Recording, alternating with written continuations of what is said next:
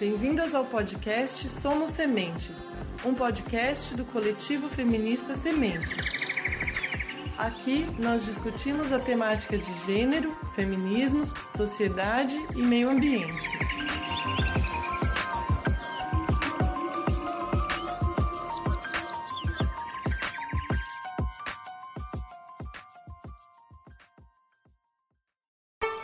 Olá, pessoal! Eu sou a Andressa e esse é mais um episódio do podcast do Coletivo Feminista Sementes. Estou aqui hoje com a querida companheira Mariana. Oi, gente, tudo bem com vocês? As cidades brasileiras refletem a desigualdade social existente no país. A segregação socioespacial de nossas cidades, que reproduz o famoso padrão centro-periferia, empurra a população mais pobre para as franjas da cidade e impõe a ela um exílio forçado, negando-lhe por completo o direito à cidade. Contudo, essa segregação socioespacial não é vivida por todos da mesma forma. Ao contrário, essa condição de vulnerabilidade social pode atingir níveis diversos, a depender, por exemplo, do sexo ou da raça dos indivíduos. Para esse bate-papo, convidamos a Estela Cristina de Godoy. A Estela é economista pela Unesp, doutora em sociologia pela Unicamp, professora extensionista da Faculdade de Ciências Sociais pela PUC Campinas e coordenadora do projeto Articuladas. Seja muito bem-vinda, Estela. Oi, meninas, tudo bem? Obrigada pelo convite. Estela, para começar essa conversa, nós gostaríamos de pedir que você falasse um pouquinho sobre em que consiste o projeto Articuladas e como vocês trabalham o conceito de vulnerabilidade social.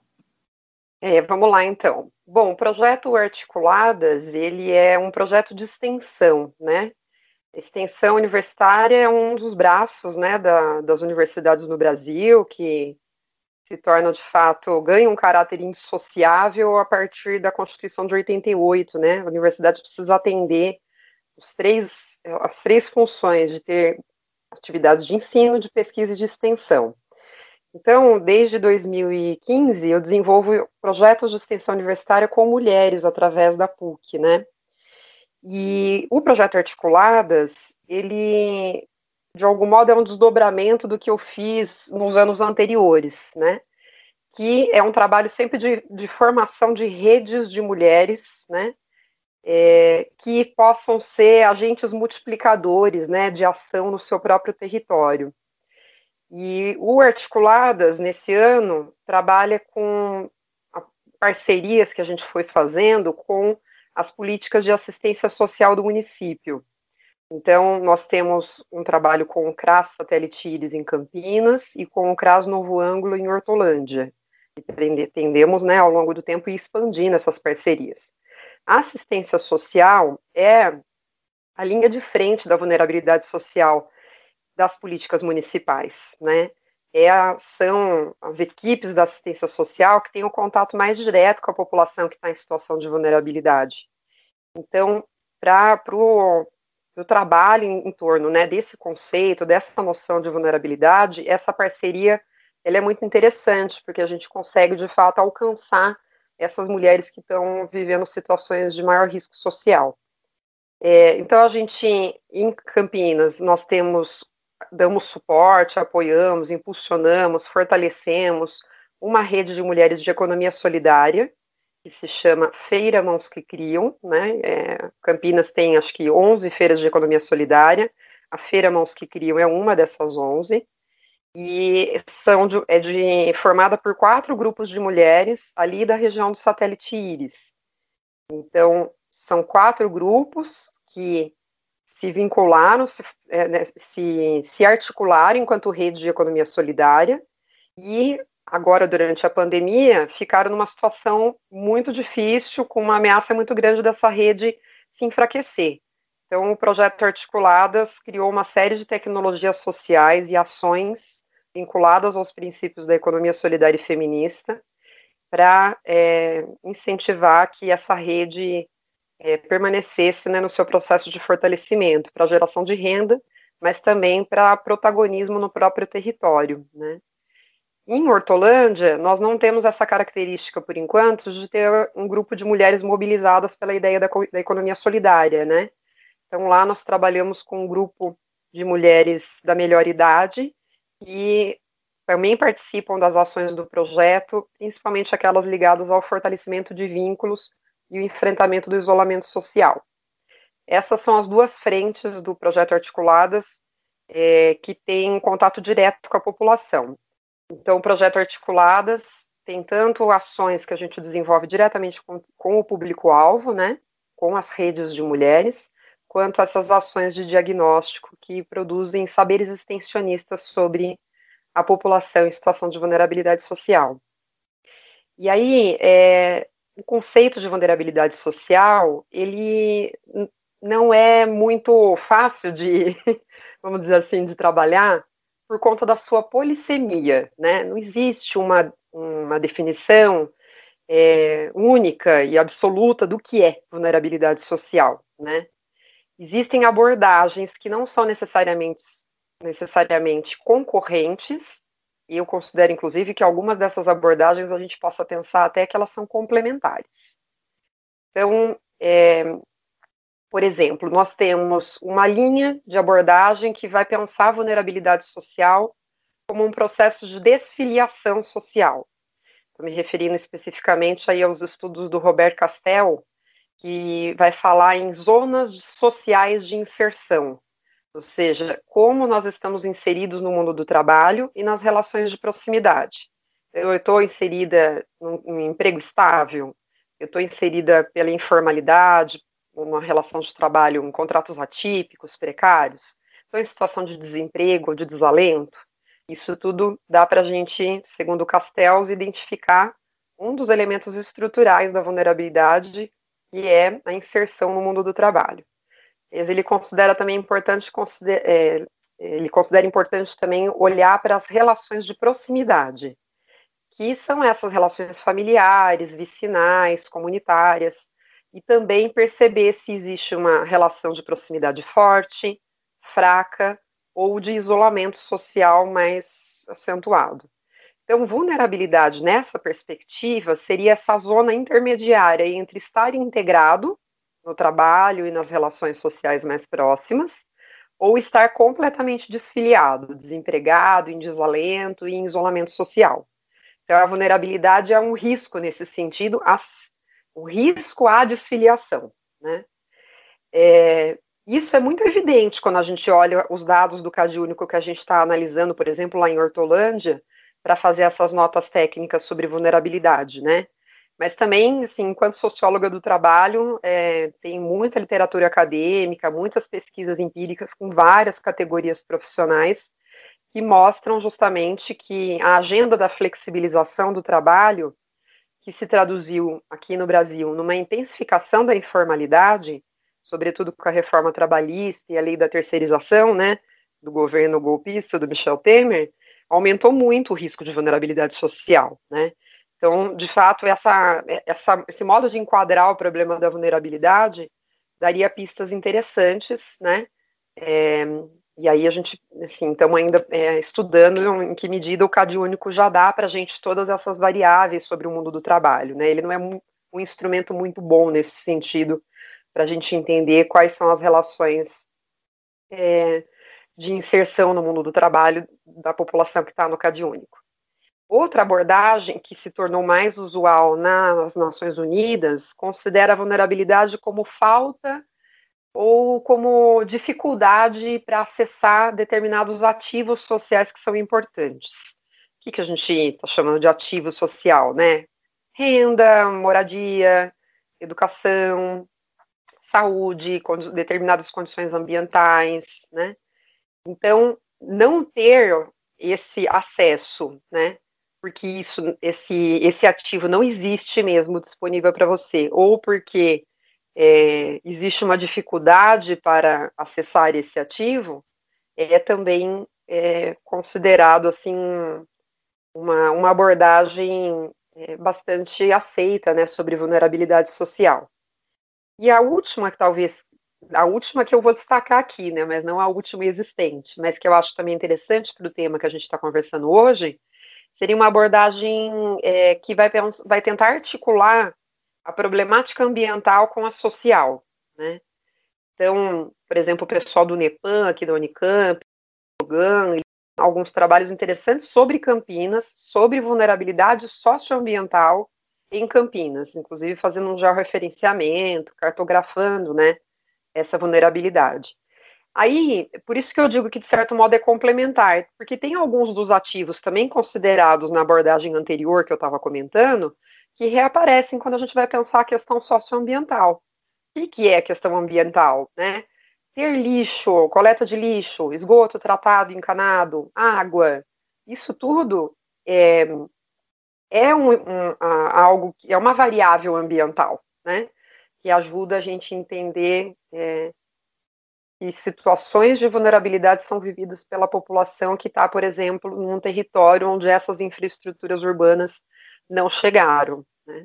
Então, eu acho que a vulnerabilidade também é muito explorada nessa por esses pesquisadores que estão atentos a esses debates sobre sustentabilidade e impacto ambiental.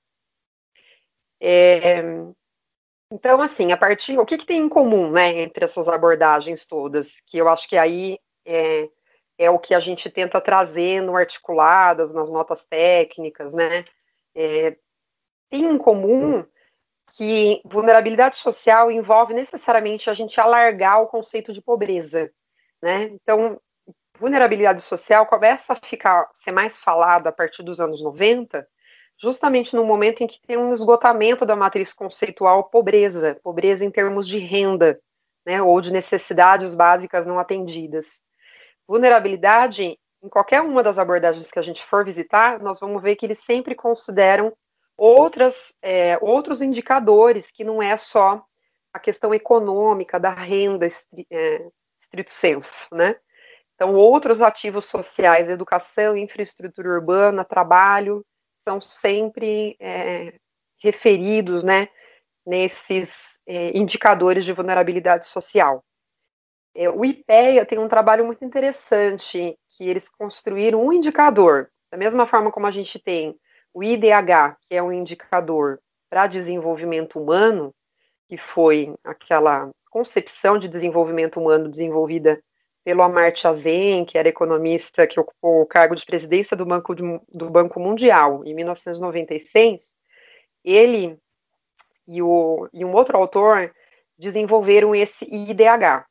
O, o IDH, ele indica vamos dizer, o desenvolvimento, aquilo que existe, a educação que chegou, a saúde, é, o é, IVES, que é o Índice de, de, de, Vulnerabilidade Social, indica o contrário, indica o que falta.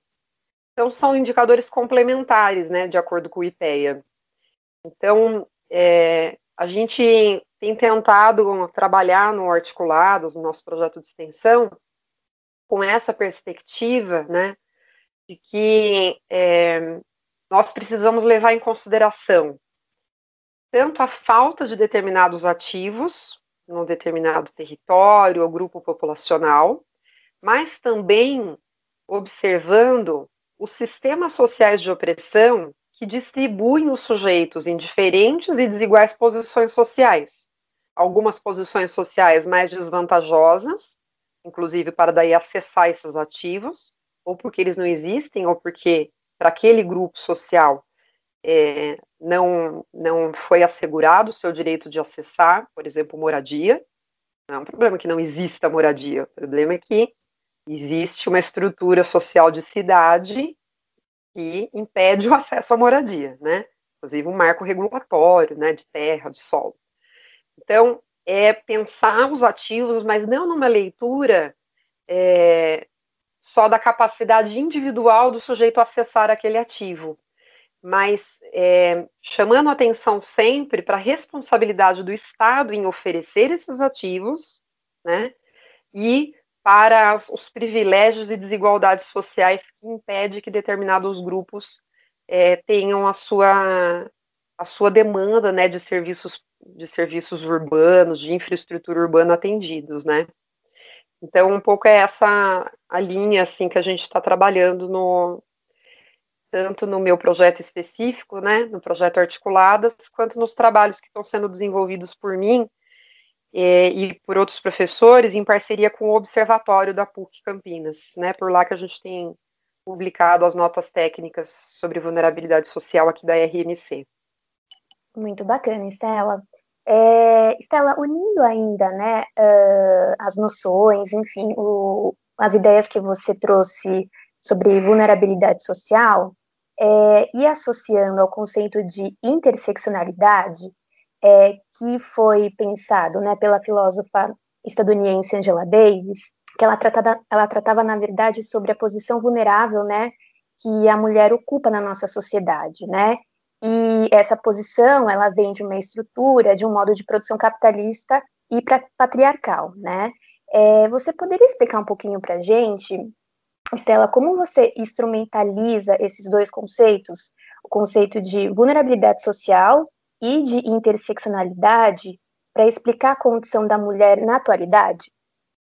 Ah, maravilha. Acho que isso é um tema super importante mesmo também para a gente é, trabalhar, né, quando a gente está falando de vulnerabilidade, é, então, retomando, a gente está falando de falta é, de ativos, né, determinados grupos sociais é, não conseguem acessar, não têm disponível esses ativos. Só que essa falta, maior ou menor, é, em determinados grupos sociais, tem que ser explicado em termos de estruturas sociais.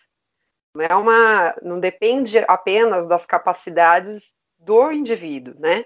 Mas da posição social que ele ocupa no tecido social. Então, ou seja, a vulnerabilidade social, ela não se explica apenas em termos de acesso do indivíduo ao ativo, mas sobre como e quais os determinantes externos que escapam ao controle do próprio indivíduo e que vão te dar vantagem ou desvantagem. Por exemplo, vantagem para ter um bom emprego, uma boa educação, morar em um lugar que não tenha tantos riscos ambientais, né? Então, é, na minha leitura, o acesso a esses ativos, né, ele está relacionado com essas grandes estruturas produtoras de desigualdade, o capitalismo, o racismo e o sexismo. Né? Então, quando a gente olha para os dados, a gente está no caso das análises que eu tenho feito, né, no meu grupo, a gente está optando em construir variáveis de vulnerabilidade sobre o acesso de grupos da população a esses ativos, separando as informações por grupos de sexo e raça-cor. CAD único, é, a raça, cor, ela é autodeclarada, né? Então, é, a gente pega essas informações, agrupa, né, segmenta, criando é, criando variáveis que permitam a gente comparar homem branco, homens pretos e pardos, mulheres brancas, mulheres pretas e pardas. E aí a gente vai comparar a renda, a gente vai comparar arranjo familiar, é, acesso a essas infraestruturas urbanas, educação, né? Então, é, a perspectiva da interseccionalidade, ela é muito importante para a gente fazer essa opção, né, que nós estamos fazendo, de comparar indicadores de vulnerabilidade, levando em consideração o nó ontológico entre capitalismo, racismo e patriarcado. Então, a Eliette Safiotti, uma socióloga marxista brasileira, é que usou essa metáfora para falar também da abordagem da interseccionalidade, o nó ontológico entre o capitalismo, o racismo e o patriarcado. Bom, nesse sentido, então, o trabalho primoroso né, da Angela Davis em mulheres, raça e classe, aplica justamente essa epistemologia da interseccionalidade, né, que se originou no feminismo negro, sobretudo no estadunidense, enfatizando a importância de opressões interseccionais na modelagem da matriz de dominação. Então, a gente precisa ver o cruzamento como ser pobre, porque esse é o caso das pessoas que estão lá no Cade Único, elas ganham até meio salário mínimo per capita ou até três familiar. Então, já pega a população de baixa renda. Então, o que, que significa ser pobre, mulher e preta ou parda? Comparado com ser, tudo bem, pobre, mas homem e branco. Então, aí a gente consegue perceber aspectos da vulnerabilidade são os mesmos indicadores, independente do seu sexo ou da sua raça, mas como eles incidem de modo muito mais intenso sobre a vida das mulheres pretas e pardas. Né? Então, nós vemos que o capitalismo produz pobreza sistematicamente, mas ele também opera na lógica é, é, aliado, vamos dizer, aos sistemas simbólicos é, da dominação masculina, supõe uma supremacia masculina, e aliados também da racialização da população. Né? Então, nós vamos pensar que a vulnerabilidade no Brasil é, ela tem classe, tem cor e tem sexo, né? Ela atinge todos os grupos, mas os mais vulneráveis, entre aqueles que já estão numa situação de pobreza, é, é algo que a gente só percebe se a gente consegue trabalhar nessa abordagem epistemológica da interseccionalidade. Então, não significa que o seu sexo, a sua raça ou cor seja sinônimo imediato de vulnerabilidade. Quer dizer, não é ser mulher e negra que me faz ser vulnerável, é ser mulher e negra em uma sociedade racista e sexista. Isso é que faz a mulher negra viver uma situação de vulnerabilidade, né? Senão, também, se a gente não toma cuidado com isso, a gente pode correr num, incorrer num erro, né? De é, biologizar ou naturalizar, né? Quem são os sujeitos mais vulneráveis da sociedade. Ser mulher e ser negra, é, numa sociedade não racista e sexista, é, não levaria a, a nenhum indicador de vulnerabilidade, né? O problema é justamente esses sistemas é, de opressão que racializam a população pobre. Então, acho que é um pouco nesse sentido aí que a gente tem trabalhado a interseccionalidade e vulnerabilidade social. Stella, muito interessante você falar do nó, né, da Eliette Safiotti, para mostrar é, essa possibilidade de pensar raça, gênero, classe e uma outra diversidade enorme, né, de, de elementos que podem definir uma condição muito específica, né, dos indivíduos a depender é, da sua raça, da classe, mas é, é, das suas habilidades físicas, mentais e tudo mais, né. Como você bem colocou, a desigualdade de gênero e raça, elas são estruturais na nossa sociedade. Isso quer dizer que ela se manifesta tanto em países ricos, países centrais, como em países pobres, né, na periferia do sistema capitalista. A condição de vulnerabilidade social também pode ser encontrada em todas as partes do mundo, que você falava que no Brasil você vem estudando essa condição de vulnerabilidade social, mas ela existe também nos países centrais, nos países ricos? E se existe, ela se manifesta de formas diferentes na periferia e no centro do sistema capitalista? Ah, excelente. Eu, eu tenho a sensação que a gente está caminhando agora para um outro um, um, outro lugar, né? Que é pensar também as contribuições da abordagem é, pós-colonial, é, que permite a gente entender também, a partir do olhar do colonizado, né, o que é, o que a gente está chamando de vulnerabilidade, qual, contar a nossa, a nossa própria história, né? Porque quando você coloca bom, existe países ricos e países pobres, mas você usa como sinônimo os países centrais, os países periféricos. Eu fiquei pensando muito aqui no, na noção de sul global, né? Essa definição que é geopolítica, ela não é geográfica simplesmente, né? Quem é o sul global, né? Então, isso que a gente chamava de países ricos, eles estão no norte global que não é o norte do ponto de vista só do hemisfério. E mesmo dentro do norte global, vamos dizer assim, que a gente pode encontrar é, coágulos de sul global. A população imigrante, a população é, negra periférica nos Estados Unidos, está dentro do norte global, mas são manchas de vulnerabilidade social, manchas de sul global dentro do próprio, dos próprios países ricos. Então, a partir disso, eu diria assim: certamente que tem vulnerabilidade em todas as partes do mundo. Tanto é que né, organismos como a ONU né, é, estão atentos né, para perceber esses movimentos né, de pobreza extrema, de dificuldade de acessar determinados ativos para o mundo todo.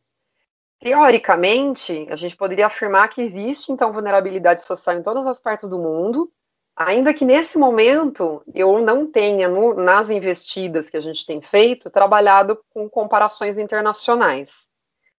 Então, não teria muitos dados, a não ser aqueles que a própria ONU vem divulgando. Por exemplo, em 2014, a ONU dizia que um terço dos jovens do mundo, acho que de 10 a 18 anos, se eu não me engano, estão em situação de vulnerabilidade. Um terço dos jovens do mundo. A gente não sabe onde esse um terço está distribuído. A gente poderia levantar como hipótese, a partir de uma epistemologia pós-colonial, que boa parte desse um terço talvez esteja no sul global. Né? É, agora, alguns estudos mais recentes da ONU também falando sobre vulnerabilidade das mulheres negras, que cresceu muito durante a pandemia, porque são majoritariamente elas que é, estão nas atividades profissionais mais arriscadas para um contexto sanitário como que a gente está vivendo, como trabalhadoras domésticas, em cuidados de limpeza, em atendimento primário à saúde, além de que também são é, as mulheres negras em geral que, por conta da própria vulnerabilidade, né, que a gente estava discutindo ali, considerando o conceito do Castel, né, sobre é, as, as, zonas de inserção, a informalidade é muito mais acentuada nas, nos indivíduos racializados como negros, né. É, então, existem manchas de vulnerabilidade em todo o mundo, e é importante a gente tentar compreender as manifestações específicas de cada formação social. Então, a segunda pergunta que você colocou, né, se existe, né, se sim, se existe, como que a gente poderia imaginar a manifestação né, dessa vulnerabilidade? É igual em todo mundo? Então, é, eu responderia para você, apoiado nessa perspectiva pós-colonial, que não é igual em todo mundo, porque é, a gente precisa levar em consideração a formação social que cada um desses países tem. Então, por exemplo, é, o que, que é particular da formação social brasileira que incide sobre o processo de vulnerabilidade social? O que, é particular no que diz respeito às características do mercado de trabalho? Nós sempre fomos marcados por muitos contratos atípicos, várias relações de informalidade já tradicionais, vamos dizer assim, na nossa formação social, além das informalidades novas surgidas com a reestruturação produtiva, com o avanço do neoliberalismo, né? Então, informalidade não é novo na nossa história, né? Mulheres, é, vamos pensar, trabalhadoras domésticas, né? É coisa de poucos anos atrás que elas foram regulamentadas e puderam, a princípio, do ponto de vista da norma, né, acessar direitos trabalhistas trabalhadores rurais, né? É, em 1906, eu estava vendo um dado esses dias que eu fiquei impressionado. Em 1906, 10% da população brasileira era urbana, 90% era rural. Só que só foi ter uma lei para o trabalhador rural, a lei trabalhista, só chegou ao trabalhador rural na década de 60, 20 anos depois da CLT ter sido promulgada, né, nos anos 40. Então, assim, nós, é, mesmo antes, né, do capitalismo é, flexível, do avanço da agenda neoliberal, a gente tem essa característica do nosso mercado de trabalho. Comportamentos políticos, quais são as características, né, do eleitor, agora que a gente está em época de eleições municipais, o que, que os estudos mostram, né? A influência do personalismo, na hora de fazer a escolha dos seus candidatos, né? Os arranjos familiares, qual é a característica da família patriarcal brasileira, das famílias negras, a importância de pensar arranjos familiares quando a gente está falando de racismo também é, é, é, é, algo que eu sempre chamo a atenção, né? Porque a gente costuma trabalhar com uma, com uma, uma ideia, né? de que eu possa definir família é, como se existisse um outro, um único modelo familiar, né? Então, os papéis, o lugar que tem o trabalho de cuidado para uma mulher negra, para uma mulher branca, não são, não, não remetem à mesma história e à mesma herança. A Angela Davis, novamente, é fantástica para fazer essa discussão sobre os trabalhos reprodutivos na perspectiva do feminismo negro, né? É, ela vai mostrar que as mulheres que estavam em situação de escravização, né, é, os trabalhos domésticos, vamos dizer assim, no âmbito da, das relações familiares, das relações próximas, dentro da senzala, eles eram um espaço de humanização. E as mulheres negras, nesse é, período ainda, né, da, do trabalho escravizado, usufruíam nos, nas suas relações proximais muito mais igualdade sexual do que as mulheres brancas. Então, pensar arranjos familiares é central para a gente discutir a abordagem interseccional também. O que é mais que é característico né, da formação social brasileira? Os marcos regulatórios, né, a história das leis, o que, que, que essas leis, quais eram as normas para o uso do solo, né, que foi levando ao tema que vocês colocaram na, na apresentação é, aqui da nossa conversa, a essa segregação socioespacial. Vamos pensar o marco regulatório também da ocupação do solo pelos assentamentos humanos, né? As migrações, a formação das regiões metropolitanas. Então, isso tudo é, concluindo agora, para dizer que, embora exista vulnerabilidade certamente no mundo todo, é, é muito importante que a gente leve em consideração, para entender as manifestações da vulnerabilidade, as características da formação social específica dessa sociedade englobante sobre a qual a gente está debruçado.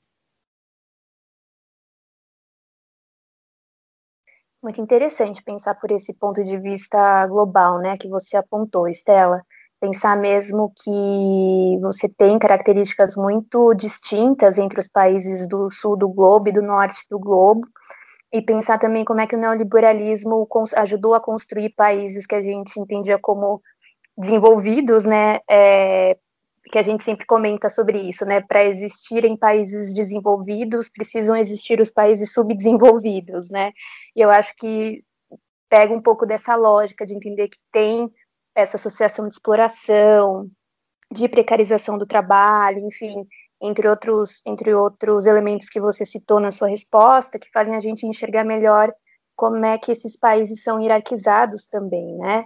É, e trazendo esse recorte ainda sobre hierarquização dos espaços, né?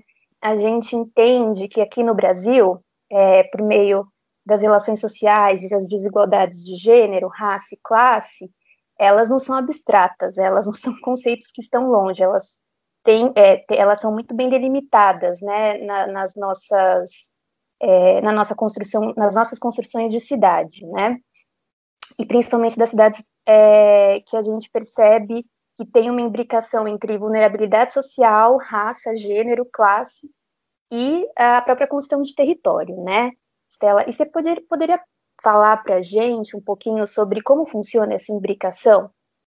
Então, é muito importante, eu acho que essa dimensão territorial também para pensar a vulnerabilidade social e essas, esses sistemas mundiais né, que produzem a periferia do sistema e o centro do sistema, né? É, enfim, antes de, de, falar um pouco de território, eu fiquei pensando também aqui que é, a gente, antes de assistir esse giro decolonial, né, essa abordagem que é mais recente, nós, na América Latina, tivemos um outro, uma outra literatura acadêmica que se desenvolveu em meados do século XX, que também foi muito importante para compreender essas dinâmicas da divisão internacional do trabalho, né? Que são os estudos que foram feitos pela CEPAL. E a CEPAL também publica muita coisa sobre vulnerabilidade ainda hoje, né? É, então, a CEPAL vai mostrar bem isso que você falou, né?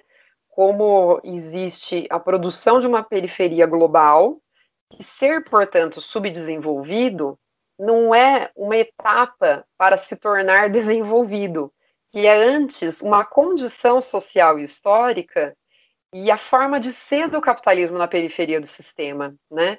Então não é um degrau para a escada para virar desenvolvido, é uma condição social é, marcada pela herança colonial, escravista, que deixou esses traços todos, né, de racialização da pobreza, é, de produção de relações de trabalho muito desregulamentadas. Então, nesse sentido, é, pensar né, a formação social, território, é central também para entender vulnerabilidade social. Eu recuperaria, nesse sentido, a definição do Milton Santos, né, geógrafo brasileiro, para território, né? É, eu vou retomar timidamente aqui, porque eu acho que certamente tem pessoas, inclusive uma amiga que eu recomendo que um dia vocês conversem com ela, extensionista da PUC também, que é uma geógrafa maravilhosa que trabalha muito bem com essas categorias. Mas ela tem me servido também, e eu vou mostrar como que eu estou né, combinando essa geografia, esse conceito de território no Milton Santos com a sociologia urbana. Então, território não é tão somente um espaço geográfico, né? Acho que essa é a primeira ideia. Então, mesma coisa quando a gente pensa em sul global, não é só um espaço geográfico cortado pelo hemisfério que vai falar quem é o sul, quem é o, o norte, né? É uma definição geopolítica. Território, então, não é só espaço geográfico, território, segundo Milton Santos, são formas, mas quando usadas pelas próprias pessoas, o território é o objeto, é, são ações. Então, territórios são espaços humanos, espaços habitados. Né? Então, eu acho que a, essa pergunta é fundamental, que você fez pensando a dimensão territorial, né? É, porque a gente precisa se perguntar, no caso da vulnerabilidade no Brasil, né? Como as cidades foram habitadas, como o espaço virou território, certo? Como essas cidades foram habitadas, como o solo foi usado, como o solo foi legislado. E aí eu acho que a sociologia urbana tem uma, uma ampla literatura acadêmica que mostra que as cidades brasileiras elas foram marcadas pela segregação socioespacial.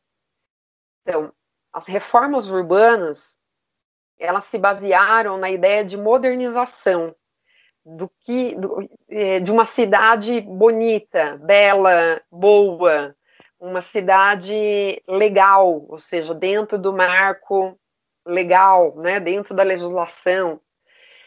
Só que existe um abismo entre é, a cidade da norma e a cidade real, né?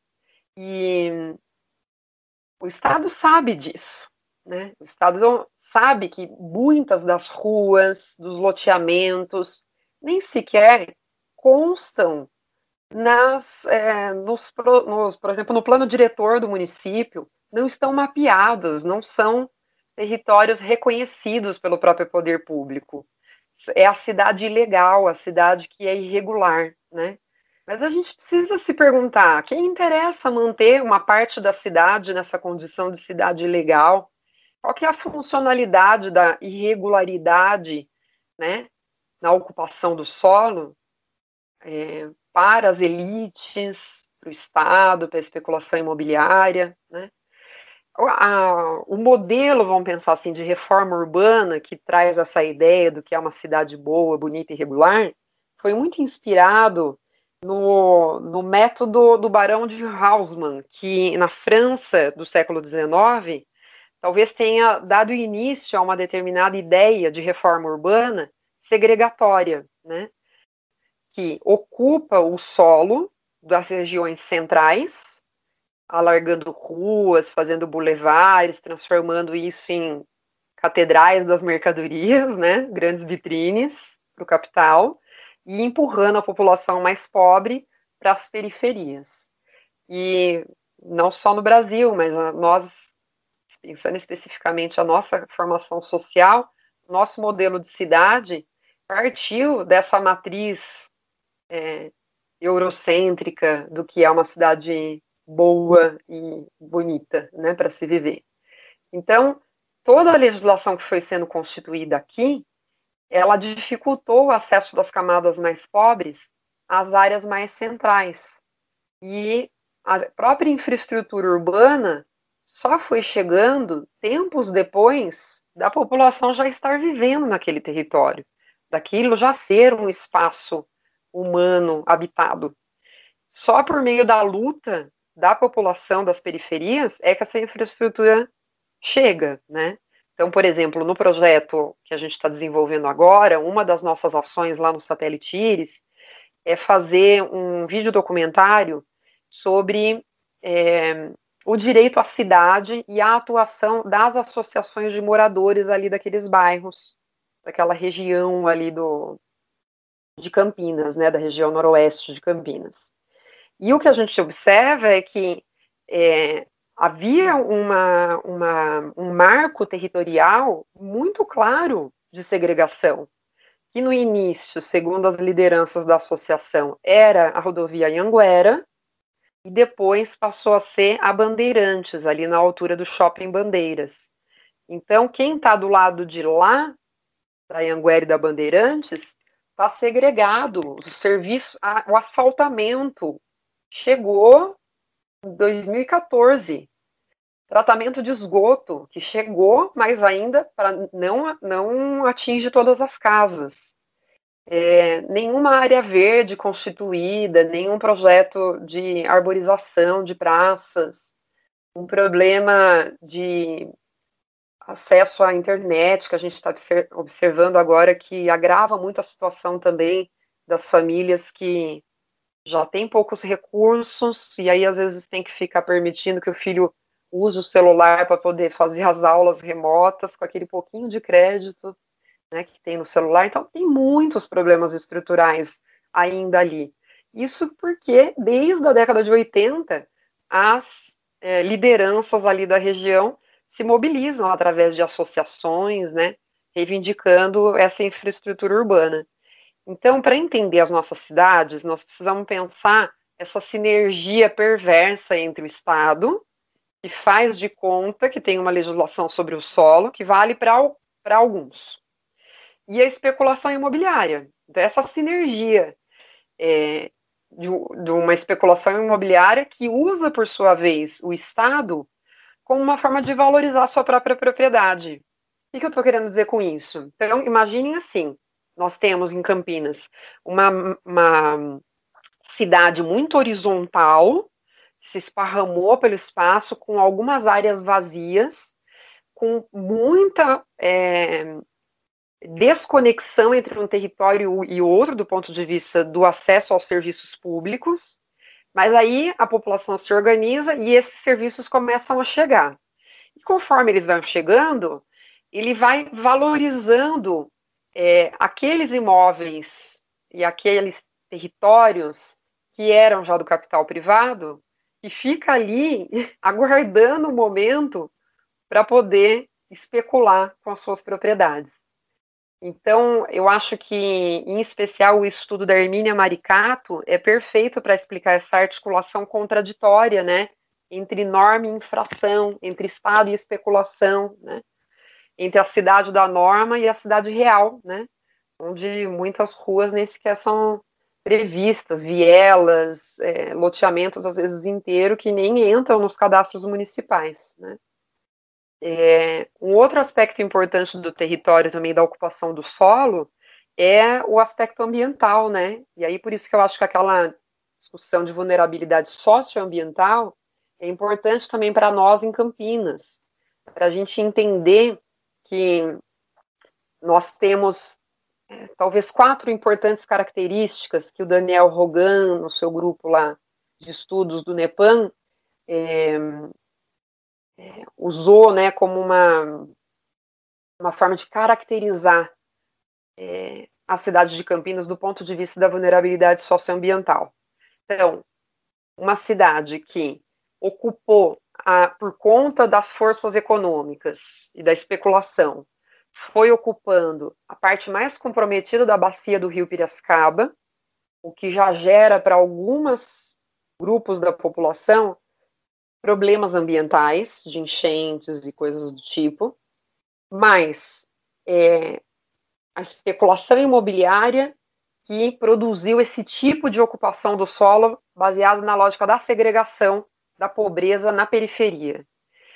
E a interiorização da indústria, que da indústria do estado de São Paulo, que vai vindo para o interior, né, vai descentralizando a indústria, que lá nos anos 40, 50, era sobretudo da, do grande, da grande São Paulo, né, E essa interiorização da indústria movimenta populações, fluxos de população. Você vai ver a periferia de Campinas, são muitas famílias migrantes, né? Que foram é, sendo empurradas para morar nesses bairros que têm menor é, infraestruturas mais precárias. E o próprio, a própria característica de Campinas ter se desenvolvido é, como um, um, entreposto, né, como um, um, lugar estratégico do ponto de vista da circulação, que fez com que, assim, o, os empresários ligados à indústria do transporte rodoviário é, sejam grupos muito poderosos que certamente ainda exerce uma grande influência na forma de ocupação né, do solo da cidade. Então, quando a, no trabalho de extensão a gente está fazendo esses mapeamentos, a professora Vera Plácido, que é essa geógrafa que eu comentei com vocês, está fazendo umas cartografias muito importantes e a gente está conseguindo visualizar onde estão essas manchas de vulnerabilidade, selecionando algumas variáveis de vulnerabilidade. Por exemplo, educação. Região noroeste, sudoeste, é a população que tem maior déficit na educação formal.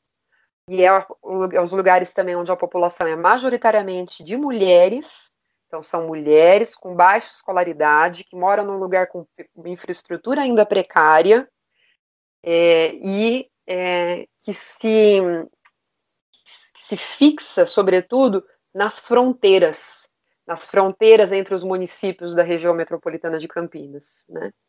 Então, eu acho que essas são dimensões territoriais da vulnerabilidade que é, eu venho observando no meu trabalho, mas certamente vocês gostariam muito de ouvir a Vera Plácido falando sobre isso também.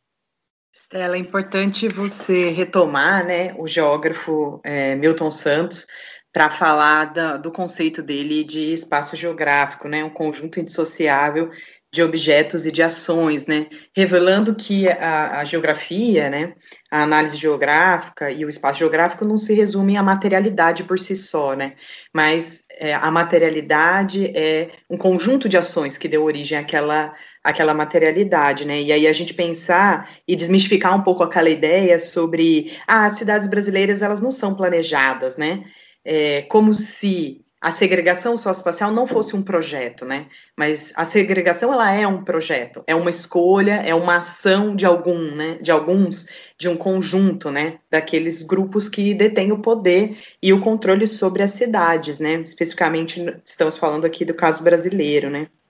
E aí pensar que as ações que constroem o espaço geográfico, ele não está pronto e acabado, né? É, e eu gostaria de retomar um pouquinho, Estela, o projeto Articuladas, né? Na nota técnica sobre vulnerabilidade social é, do município de Hortolândia, que está localizado na região metropolitana de Campinas, você concluiu que as mulheres vivem com renda mensal menor do que a dos homens, mas que essa condição econômica adversa é muito mais frequente entre os indivíduos pretos e pardos do que entre os indivíduos brancos. Essa conclusão, na sua opinião, ela pode ser extrapolada para toda a sociedade brasileira? Em caso positivo, quais seriam as características da sociedade brasileira que explicam que no Brasil as mulheres negras sejam o grupo social mais vulnerável?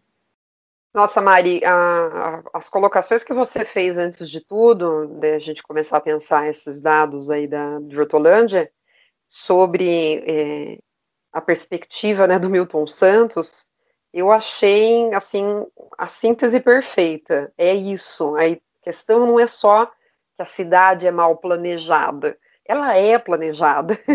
A Emília Maricata, ela usa uma expressão que ela fala assim, é, a lei, o critério para a efetivação da lei, do marco regulatório sobre o uso do solo urbano, é, o critério é dado muito mais pela lei de mercado do que pela lei é, sobre a cidade, né? Então, é, não é tão somente uma questão é, de racionalidade instrumental, de planejamento ou não planejamento, de competências, de ser um bom gestor, né?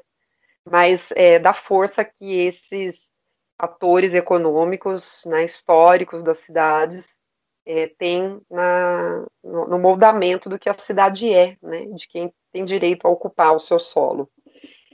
É, em Hortolândia, é, do ponto de vista territorial, também é muito interessante. A gente está tentando agora aprofundar a análise desses dados do CAD único, porque é isso, né? Muitas das realidades que a gente vê na região noroeste de Campinas, que é limítrofe com Hortolândia, elas, é, eu diria até que a, o território, a fronteira geográfica, ela é insignificante do ponto de vista do uso do território. É, quando eu faço as, as, atividades de memória com as mulheres lá de Hortolândia, e elas vão me contar da trajetória de vida delas, de onde elas saíram, todas, todas vieram de um outro lugar. Todas têm uma, um ponto de origem é, que não é Campinas e Hortolândia, né? Todas são migrantes, portanto.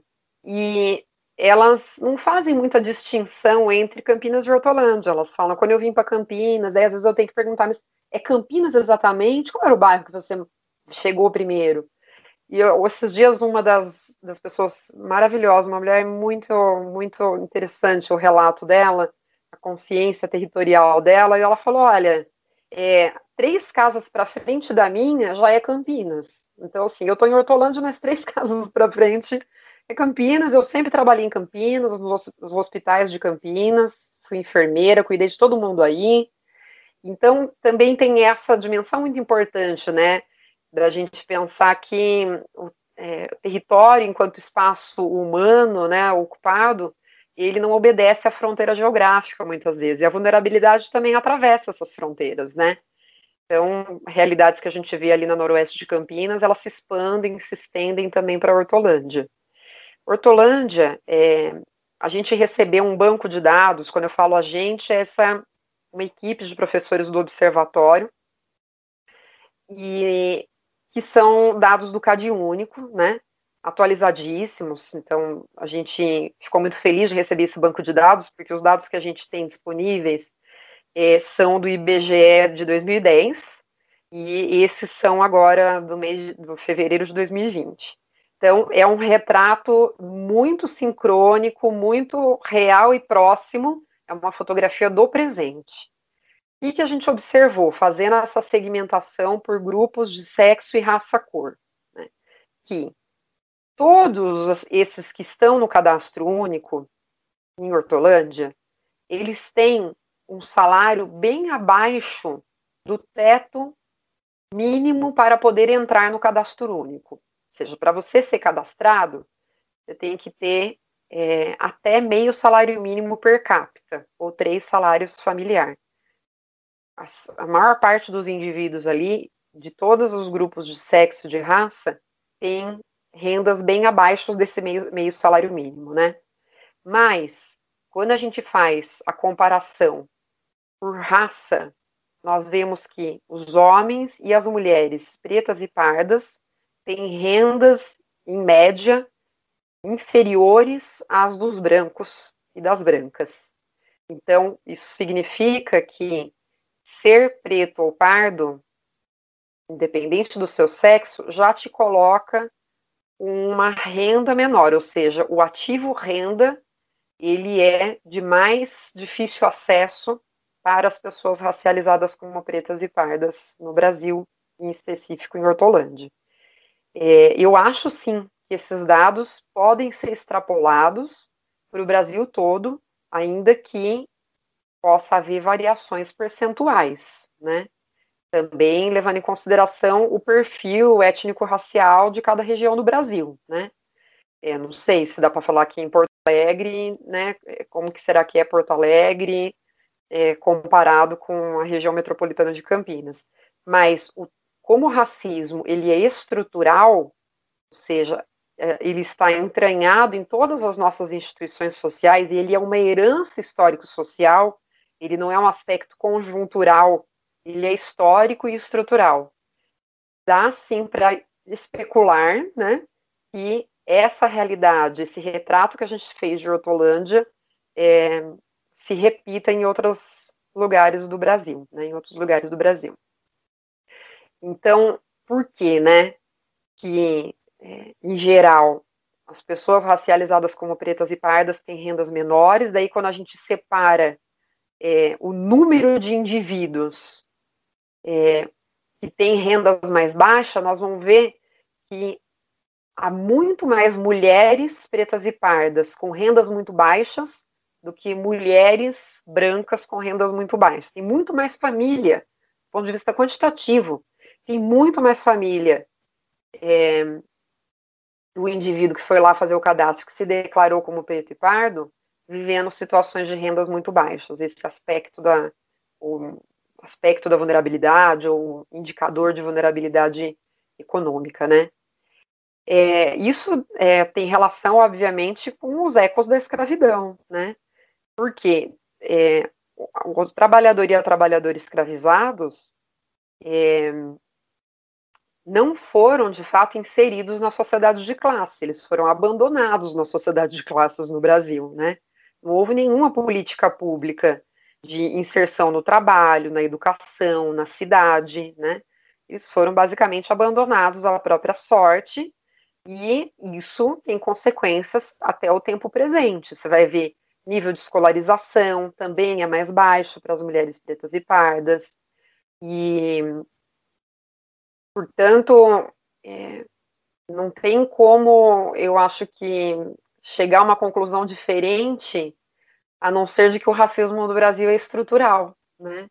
Ele não é, é alguma coisa localizada, ele está entranhado em todas as nossas instituições sociais, né? Então, eu acho que esse é o, é o determinante mais é, importante que a gente precisa levar em consideração para interpretar essa presença né, marcante aí de mulheres pretas e pardas com rendas tão baixas em Hortolândia.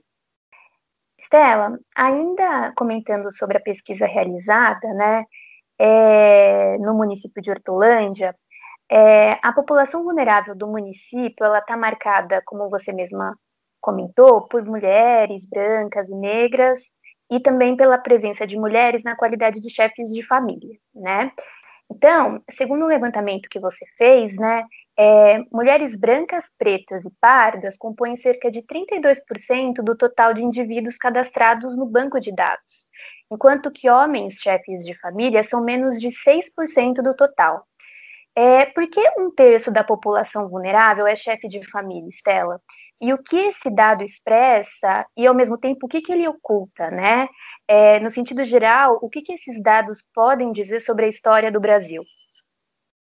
É, nessa nota técnica, de fato, a gente tentou cruzar essas informações de renda com arranjos familiares e pirâmide etária da população de Hortolândia. A gente está agora escrevendo uma segunda nota, de novo levando em consideração arranjo familiar e esses, é, essa segmentação por raça e sexo, mas agora incluindo dados sobre vínculo de, de trabalho, né, se a pessoa se declarou desempregada, informal, autônomo, o que, que ela declara, e nível de escolaridade também, e número de indivíduos dependentes dessa mulher ou desse homem que se, que se declarou RF, né, o cadastro único fala do responsável familiar, essa é a sigla que eles usam lá. Então, eu provavelmente daqui um pouquinho vou conseguir enxergar, mas a gente pode eh, depois levantar algumas hipóteses de coisas que eu já estou conseguindo enxergar a partir dessas outras variáveis que a gente está incluindo nessas análises exploratórias, né, dos dados do CAD único. Bom, é, primeiro de tudo eu queria falar o seguinte, ó, ser chefe de família, né, estar na condição de responsável familiar, eu não considero que seja necessariamente um atributo de vulnerabilidade. Então, não é assim, olha, eu pego a chefia de família para qualquer grupo da população, ou vamos pensar assim, ó, eu pego os dados gerais da população brasileira, tá? Não estou pegando só CAD único, pegando a população como um todo. E descubro ali que tem um número de 10% de mulheres chefes de família, e vamos supor é, 30% de homens chefes de família. É, e eu não consigo tirar nenhuma conclusão sobre vulnerabilidade pegando só essa informação. Aonde entra o debate sobre, sobre, vulnerabilidade, então? É quando a gente faz a intersecção dessas duas variáveis.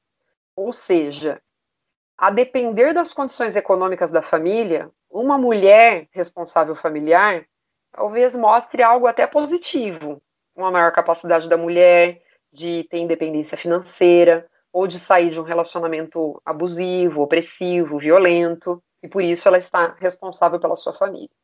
Mas o problema é que os dados que a gente viu lá em Hortolândia, o cruzamento que nós fizemos, mostraram a combinação de baixíssimas rendas. Agora também a gente percebe que baixa escolaridade, informalidade e chefia de família. O que, eu estou querendo dizer com isso? Que estar sozinha como cabeça de família, nessas condições, é que é preocupante e que deveria mobilizar políticas públicas específicas para essas mulheres que são chefes de família e que são, sobretudo, é, mulheres é, pretas e pardas.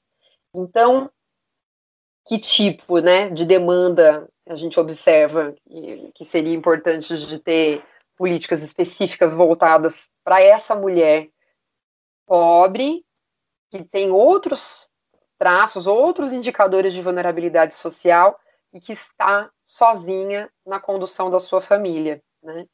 Então, prioridade na renda emergencial, que inclusive o presidente Jair Bolsonaro tirou do. era um, um, um critério que estava sendo é, defendido né, pelos setores mais à esquerda, mais progressistas, mais humanizados, de que as mulheres chefes de família tivessem prioridade na renda emergencial, justamente por isso que a gente está falando, porque é gerenciar uma família, normalmente envolvendo crianças, é, sem renda. Né? Então, nós não estamos falando da mulher de classe média, não estou falando da minha vida, professora universitária, separada com um filho. A gente está falando de uma mulher que muitas vezes tem três, cinco crianças, ainda que tenha uma única, né? Ela sozinha tendo que eh, dar conta do cuidado doméstico, do cuidado né, com seus é, dependentes e ganhar ainda financeiramente a vida, isso é que coloca ela numa situação de vulnerabilidade. Então percebe como é importante a gente pensar a vulnerabilidade é, como uma análise relacional entre várias variáveis e complexa, portanto, né? Então, os indicadores, eles não dizem nada sozinho para a gente, eles dizem quando a gente combina ele com outras realidades. Aí você faz uma fotografia daquela vida, né?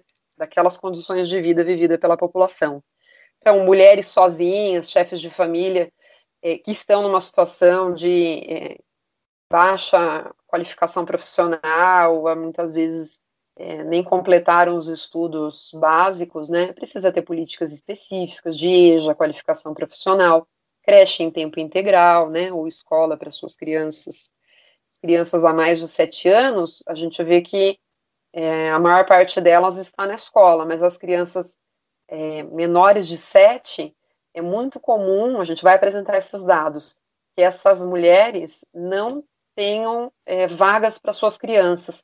Então, você imagina, é, vira uma, é, é quase uma, é, como que eu que não consigo encontrar um termo mais suave do que esse, porque é quase uma punição a maternidade, né? Ela fala, ah, você teve filho, então agora você vai ficar sozinha criando ele sem estado, tá? Seis anos. Ele vai ter que estar tá só aos seus cuidados. E a mulher que ainda é chamada, né? Para conselho tutelar, para qualquer tipo de política de que são importantes, que precisam existir para garantir os direitos da criança. Mas o que eu estou chamando a atenção é que numa sociedade, né, onde tem uma enorme desigualdade sexual do trabalho, dentro e fora de casa, uma mulher é, que não tem oferta de vaga para sua criança até os sete anos de idade, é dureza, hein? Porque as crianças, elas são, é muito importante que ela seja socializada por um grupo, né? E não só essa responsabilidade está em cima da mãe.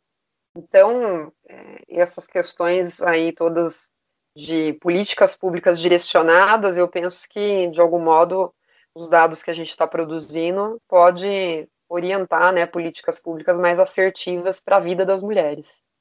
Estela, ainda sobre o grande número de famílias em condição de vulnerabilidade social que são chefiadas por mulheres, Embora você tenha apontado que não aprofundou no tema e que esse aspecto carece de maiores investigações, lá na nota técnica produzida pelo Articuladas, você levanta algumas hipóteses. Você poderia falar um pouco para a gente sobre quais seriam essas hipóteses?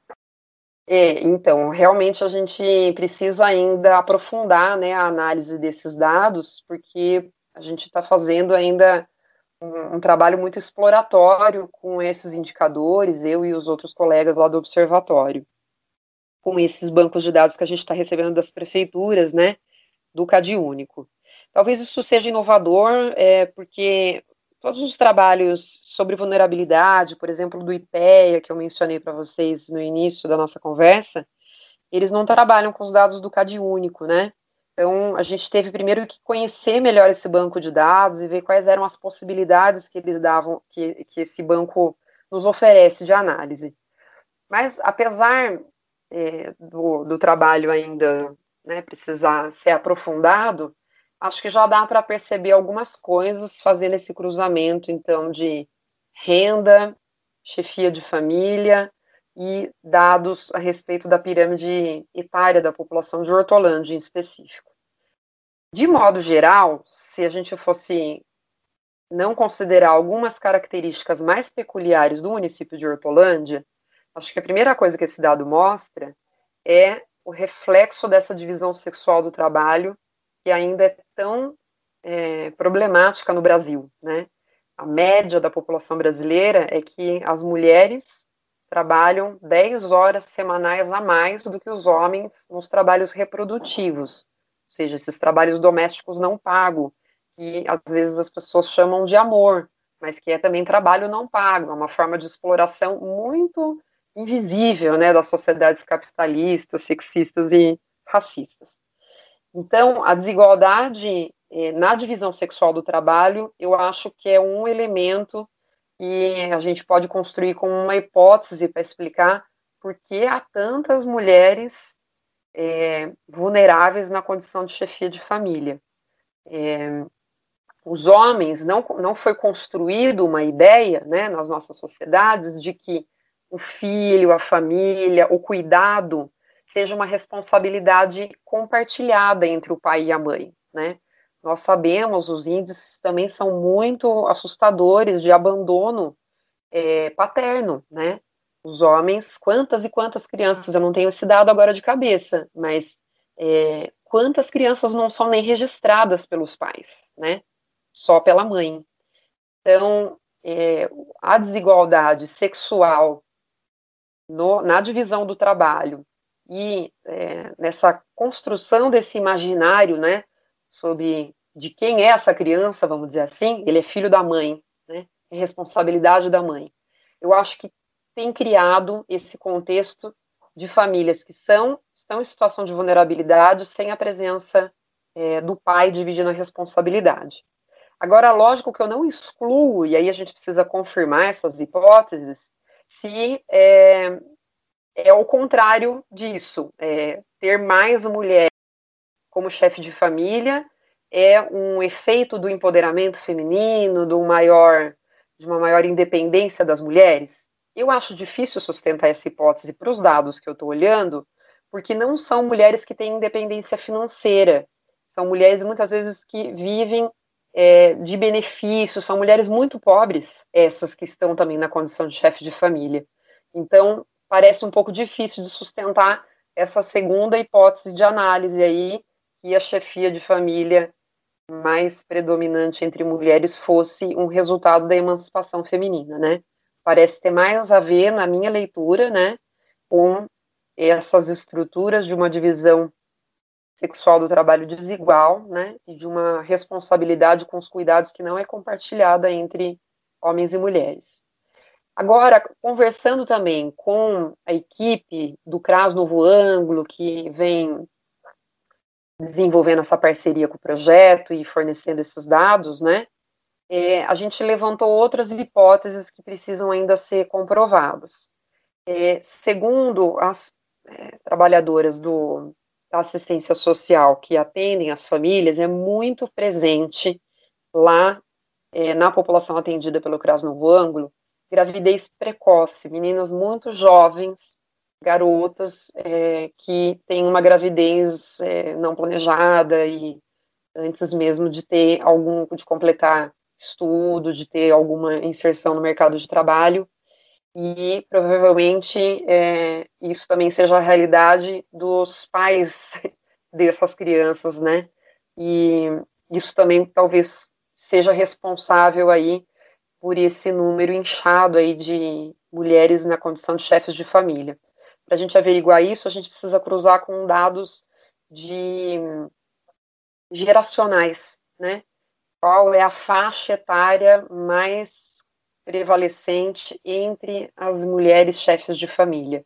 Aí a gente consegue ver se o fato de serem mulheres muito novas que constituem um novo grupo familiar, porque você imagina o seguinte: quando essa menina engravida, é, se ela vai constituir a família dela, se ela tem um namoradinho, se por algum momento ela é, sai então do seu núcleo familiar, isso precisa ser declarado para o CAD único. Então, ela entra com um novo código, ela passa a ser mais um indivíduo naquele, naquele banco de dados.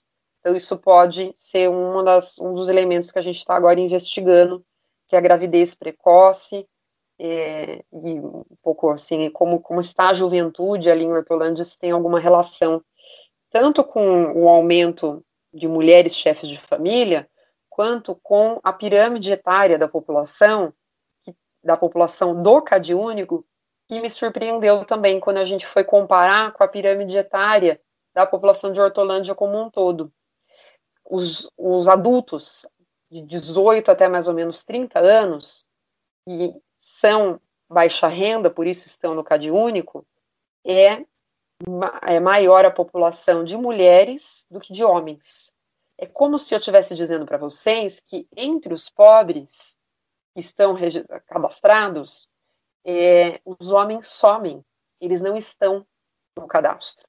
Você pega a pirâmide etária de Hortolândia como um todo, que inclui então todas as faixas de renda, não só aqueles que são é, abaixo de meio salário mínimo per capita, você não tem diferença, mais ou menos em todas as faixas de idade, tem mais ou menos o mesmo número de homens e de mulheres. É uma pirâmide etária equilibrada, clássica.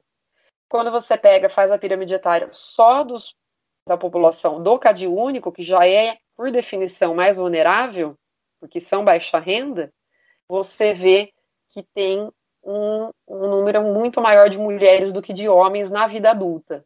Na infância e na adolescência, não, é mais ou menos equilibrado, e nem na, na velhice, também é mais ou menos equilibrado o número de homens e de mulheres.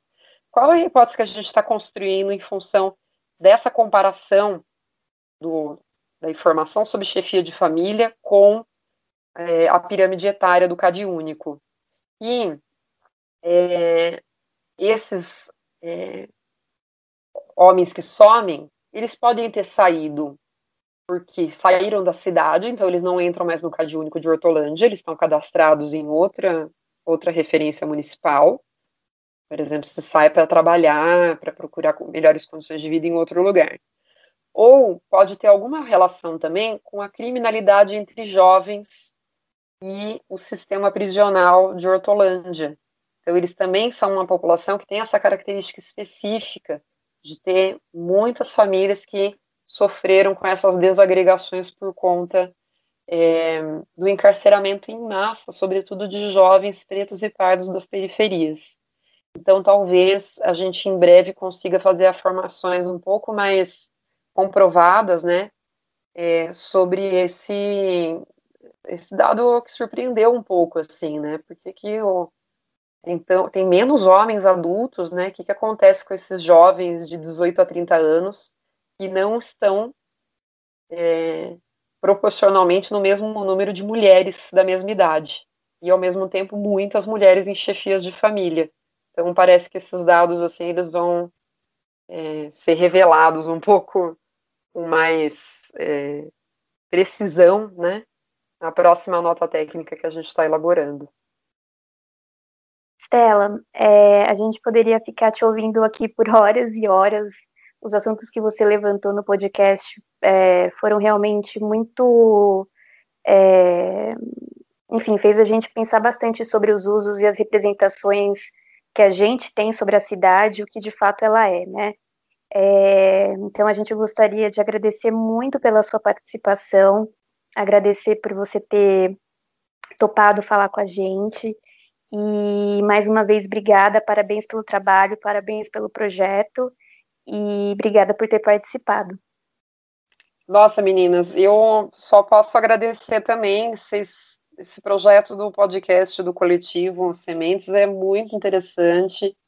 Vocês estão trabalhando com tantos temas que são centrais para a gente entender a vida das mulheres, mas numa perspectiva muito interseccional também, né? Ou seja, dando conta de vários temas e não só uma leitura assim de um feminismo mais liberal, né? É, mas é, justamente pensando desigualdades sociais, território e várias formas de violações de direitos. Eu fiquei super feliz pelo convite.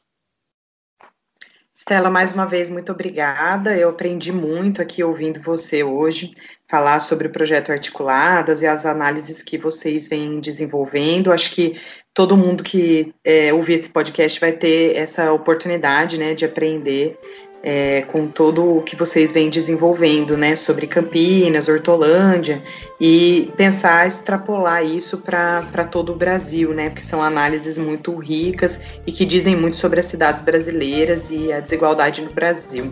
Então, mais uma vez, muito obrigada. Pessoal, esse foi o último episódio dessa primeira temporada do podcast. A gente gostaria de agradecer imensamente quem nos acompanhou durante 2020 e contar que ano que vem a gente tem novidades. Além das entrevistas, vamos produzir episódios debatendo e convidando pessoas para falarem sobre diversos livros. Um ótimo fim de ano para todos vocês e a gente se vê em 2021. Até lá!